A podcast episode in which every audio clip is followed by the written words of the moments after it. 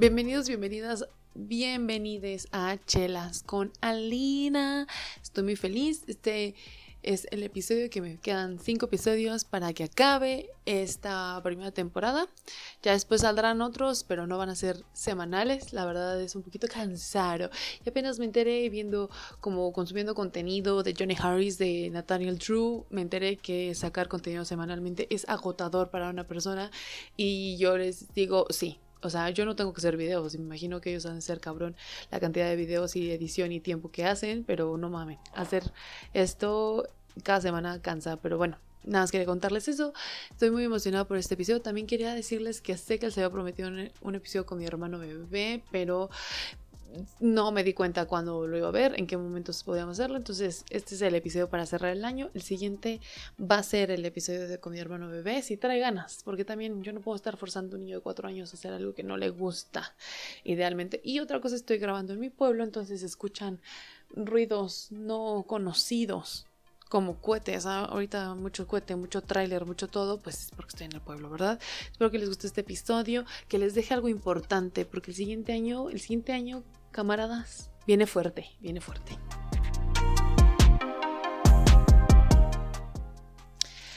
Bueno, el episodio de hoy quiero hablar un poquito sobre un tema que estuvo muy popular este año en YouTube y de hecho como popular en el mundo, ¿saben? O sea, si están enterados por las noticias, este año se le llamó como la gran renuncia o The Greatest Resignation en Estados Unidos. No sé cuántos millones de personas renunciaron a su trabajo por, pues la verdad, la precariedad y la explotación y la mal paga y todo eso, ¿no? Entonces, eso hizo todo un movimiento en YouTube y creo que también lo vi un poquito en TikTok. No lo vi tanto en Instagram porque pues Instagram sobre I don't dream about labor, o sea, no sueño sobre trabajo, ¿no? De que cuál es tu, tu trabajo ideal, cuál es tu trabajo así de ensueños, eh, dream job, y todo el mundo dice, yo no sueño con trabajar, esa es real, la realidad, ¿no? Entonces, ¿de dónde viene esto? Es algo que lo he estado pensando por mucho tiempo y la mayor causa de mi depresión. Y cuando alguien me pregunta cómo estás, analizo la amistad con la que tengo con esa persona y les puedo decir bien, o les puedo decir la verdad y mucha gente no acepta la verdad. Esto es un tema que yo no sé ni de dónde viene, tal vez debe haber un poquito investigado un poco. Asumo que es de la era de la modernidad, o sea, la posguerra, todo este tipo de cosas que ocurrió. Esta, eh, de hecho, cuando nacieron los gurús de la calidad y todo el pedo, que los que saben, pues saben que yo, yo era re fan.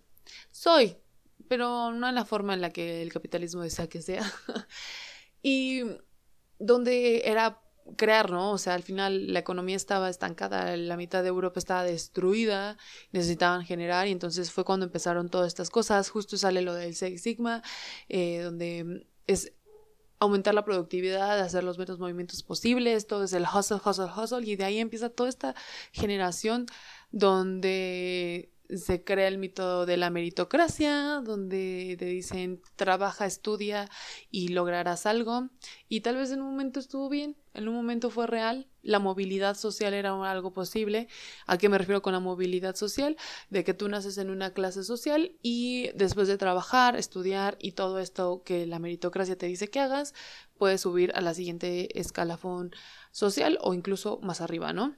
Eso era antes, el siglo pasado siglo pasado tuvo cosas muy feas, pero también cosas muy buenas. Y esta, nuestra generación, pues ya no lo estamos viendo, ¿no? O sea, estamos viendo que salir de la universidad graduado no significa nada, tener una maestría no significa nada, tener un doctorado no significa nada.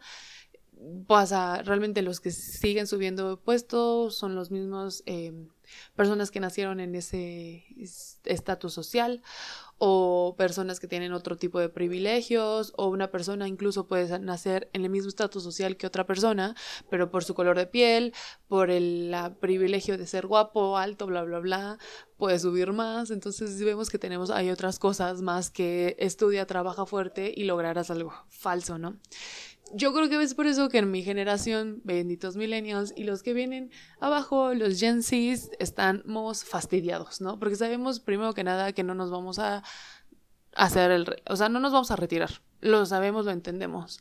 Entende quiten, quiten todo el brete del cambio climático. Imagínense que todo, todo está bien, todo, que no hay problema, no hay pandemia, no hay nada. Y aún así no nos vamos a retirar.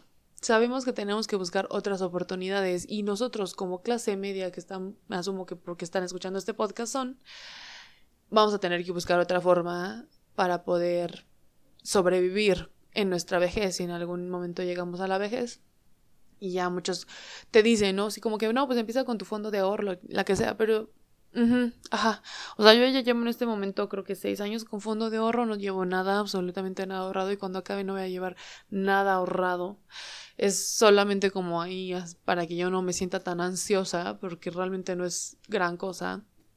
Y pues muchos te dicen, ¿no? La mamada de, ay, entra las criptomonedas, empieza la inversión, empieza a comprar bienes raíces, empieza a entrar a la bolsa de valores, o sea, mamada y media, ¿no? Mamada y media que sigue manteniendo este circulito del capitalismo andando, ¿no? Entonces, y primero que nada, aquí también estoy hablando yo como empleada y no como empleadora, porque pues yo no tengo ninguna empresa, entonces tal vez si tú estás en esa situación, tal vez te toca a ti analizar esa situación y entenderlo, pero bueno, también quisiera hablar como si quisieran aumentar, porque bueno, como les digo, nuestro trabajo no va a ser algo que nos va a mantener con vida en el retiro. La neta es algo que lo hemos entendido y muchas personas entonces empiezan a ver, ok, ¿en qué soy bueno? ¿En qué podría hacer?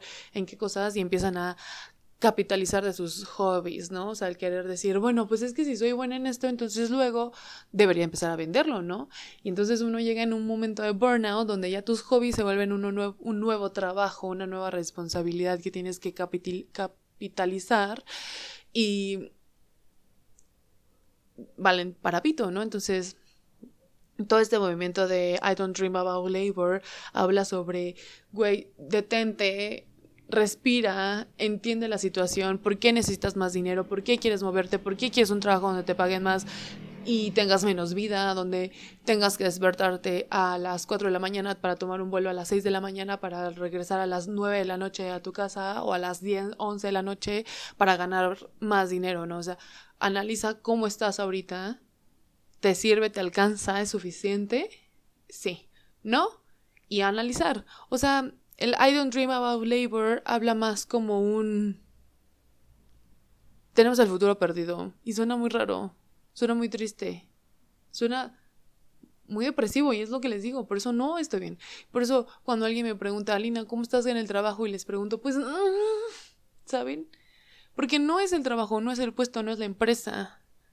Es todo el perro sistema en el que vivimos y en el que aunque me cambie, va a seguir y se va a replicar y se va a replicar y me cambie de país, se va a replicar y puede que tengas más prestaciones, menos prestaciones, pero al final son cosas que te están mm, dando por el simple hecho de que tú, como dice el señor Diego Rosanir, eres un capital humano y lo último que quieren es perderte porque es una pérdida de inversión, ¿saben? Porque entrenar a alguien nuevo, la curva de aprendizaje, toda la experiencia que llevas, pues es una pérdida, ¿no? Es como, piénsense como una maquinita, que la maquinita se echa a perder, o la, sí, o sea, o alguien se la roba, y pues cuánta pérdida no tiene em, esa persona o esa empresa para reemplazarlo, ¿saben? Y así es, y ni modo, y si hay alguien del trabajo, de mi trabajo que me esté escuchando, es, y se acaba. Y si tengo libertad de expresión no va a haber ningún problema, ¿right?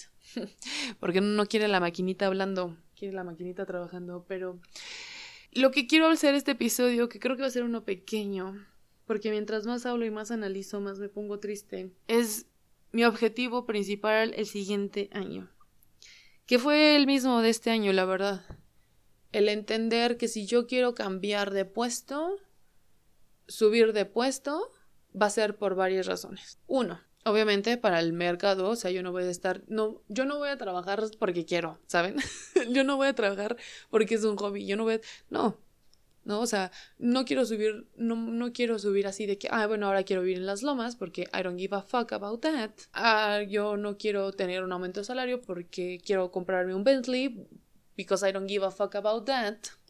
Yo no quiero subir un aumento de salario porque, I don't know, me quiero ir a Bali de vacaciones, I don't give a fuck about that, pero pues quiero un aumento de salario porque adivinen que la Ciudad de México se está gentrificando todavía más y donde vivo, en mi, barrio, la, el barrio no bravo, pero bravo, de donde vivo, está subiendo las rentas, ¿saben? Entonces, esto está gentrificando y también no voy a estar peleando por vivir porque tengo que pagar una bendita renta o regresarme a la casa de mis papás, ¿saben?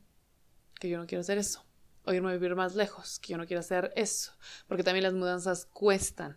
Y porque si me voy a vivir más lejos voy a tener que comprar un auto, ¿saben? Entonces, quiero aumento de salario por eso, porque también la vida es más cara. Han visto, hay una gráfica súper interesante sobre el costo de las rentas, que me parece que eso obviamente es en Estados Unidos, o creo que era en, en, Reino Unido, el aumento de los sala de, de las rentas, porque pues como sabemos hay una crisis de, de viviendas en mundial y como el salario se ha mantenido, ¿no? O sea, es una una gráfica que va en subida y el salario se ha mantenido. Y aunque, por ejemplo, aquí en nuestro México, que lindo y querido, han aumentado el salario mínimo, ya es siguiente primero de enero se vuelve a aumentar, creo que ya es la tercera vez que se aumenta el salario mínimo, créanme que no es suficiente para pagar las rentas que se están manejando la gentrificada Ciudad de México.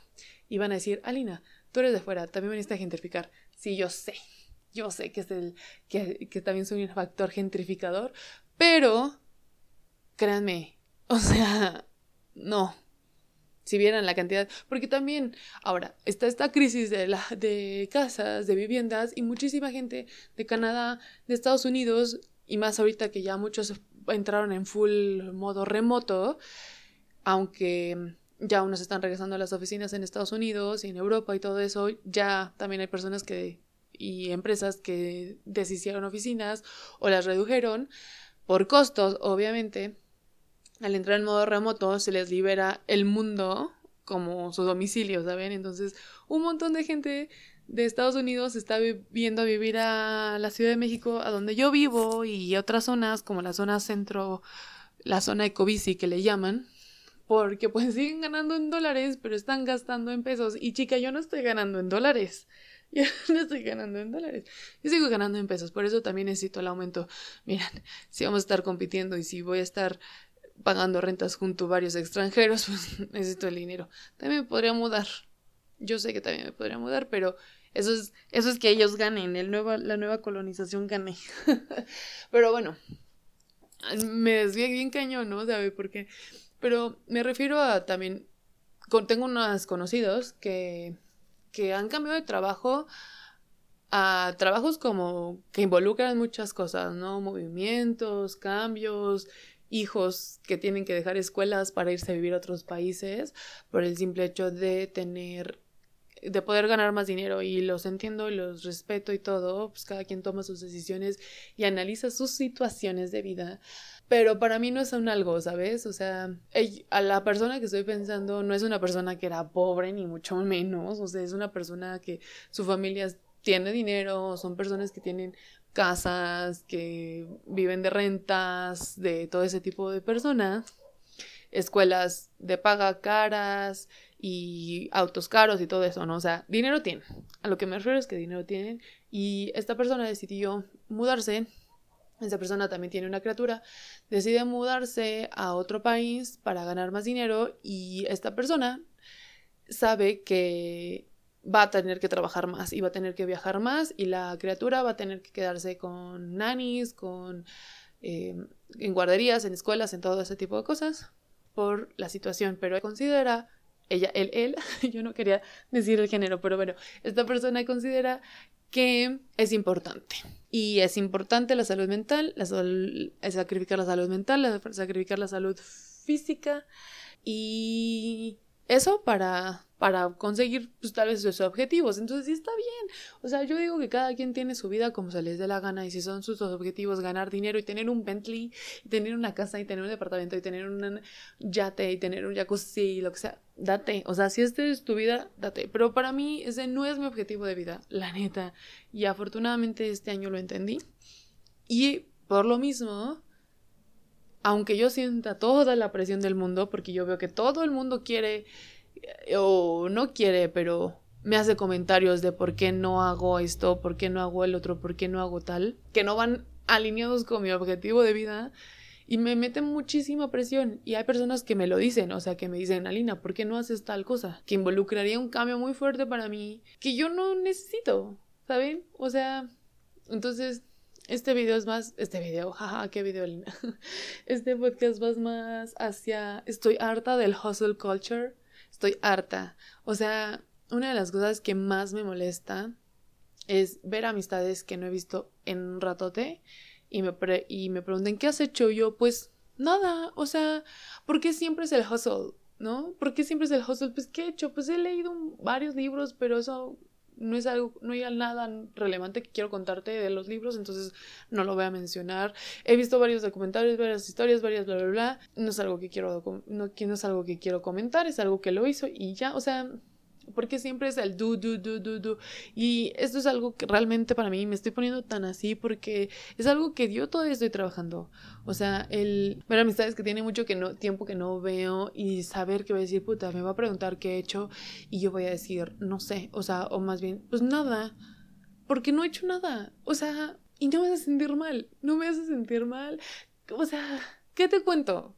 O sea, no, no, no, yo es algo que me llega a reemperrar la vida.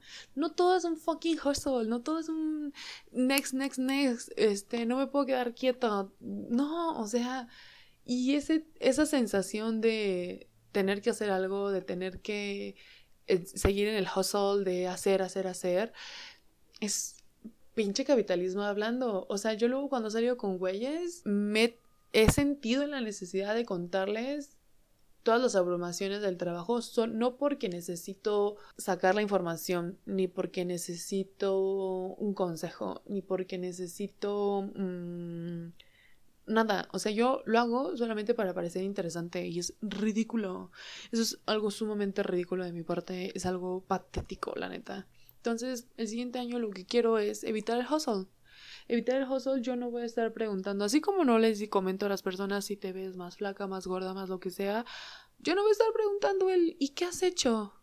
No, no, no, no, no, no, o sea, creo que puedo elevar un poquito las conversaciones y las amistades de diferente forma y en vez de llegar con preguntas de ese tipo, puedo llegar con preguntas más existenciales que me dan a mí en la vida. Y va a haber personas que se van a sacar de pedo y está bien.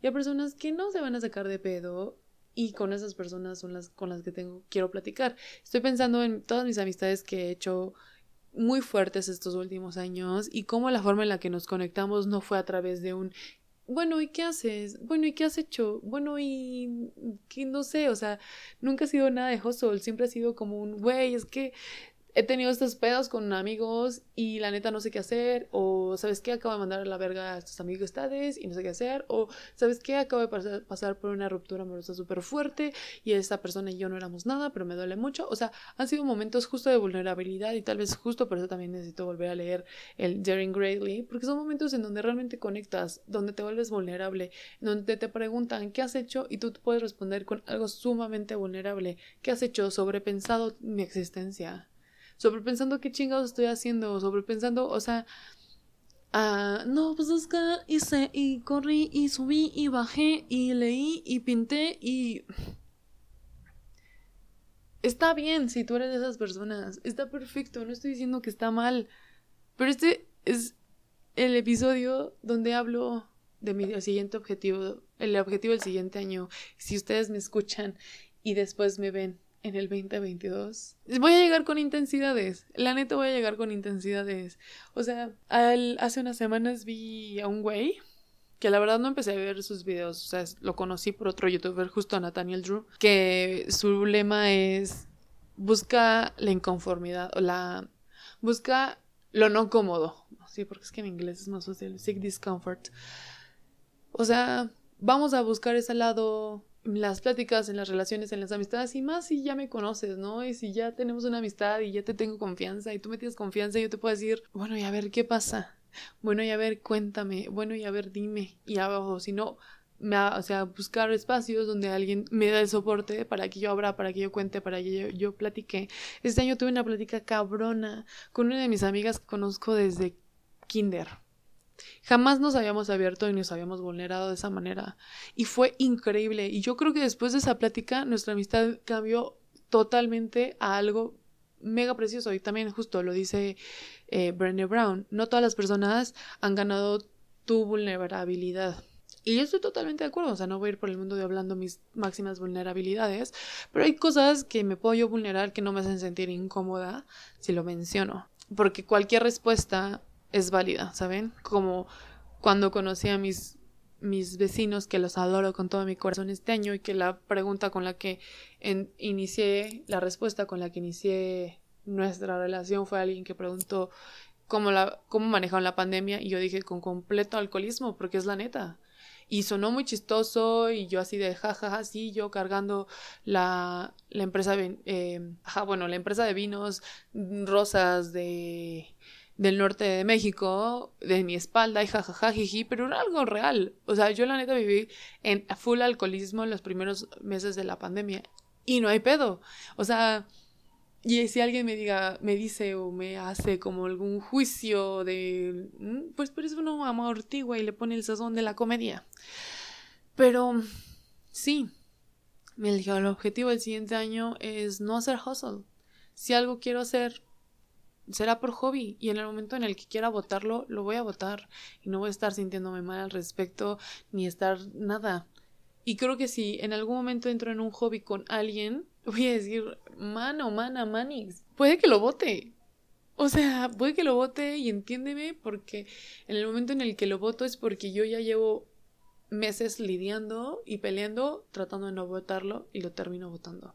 Simplemente por el hecho, mi naturaleza y mi personalidad en la que quiero conocer todo y saber de todo un poco, ¿no? Y el todólogo, pero al mismo tiempo no sabe nada. Y esa es mi vida y esa es mi personalidad.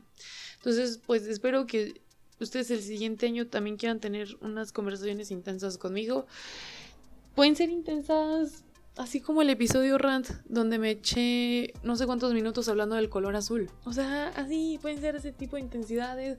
Podemos hablar de otra cosa. Podemos hablar de cómo realmente las piñas no son, no es una fruta, sino es una varias frutas. Eso se me hace fascinante. Podemos hablar de la evolución de las, de las de las frutas. Pero créanme que voy a tratar de evitar hablar del trabajo. Y aunque me digan y aunque quieran sacar lo que sea, si quieren hablar del trabajo, háblenme en el horario laboral, por favor. Los quiero mucho y espero que este episodio no los haya agüitado. Cerremos el 2021 como lo viví, agüitada. Agüitada por el capitalismo. Y ya pedí un libro, un libro que se llama em, Mindfulness, The New Religion in Capitalism o algo así se llama, o sea, de, se trata de cómo este tren de mindfulness es realmente una forma espiritual para lidiar con los problemas del capitalismo, pero realmente no es una solución, según yo es lo que entiendo. Les voy a, después les voy a contar si es o no eso del libro, tal vez lo hagan en, en la temporada 2, tal vez no, pero yo creo que el hustle es también un pedo enorme del capitalismo tardío en el que estamos viviendo y quiero leer sobre eso, ¿saben? O sea, quiero leerlo para entenderlo, como les digo, soy fan de la calidad y para poder mejorarlo hay que entenderlo. Y pues ni modo. Espero que les guste. Les mando un beso. Tengan feliz fin de año. Me mama que el siguiente año tiene tantos dos. Soy muy fan. Soy muy fan de los dos. y pues nada, nos escuchamos en el siguiente episodio. Quedan, quedan cuatro, quedan cuatro episodios. Ok, bye. Chelas con Alina. So tell us, what's your dream job? Darling, I've told you several times before, I have no dream job. I do not dream of labor.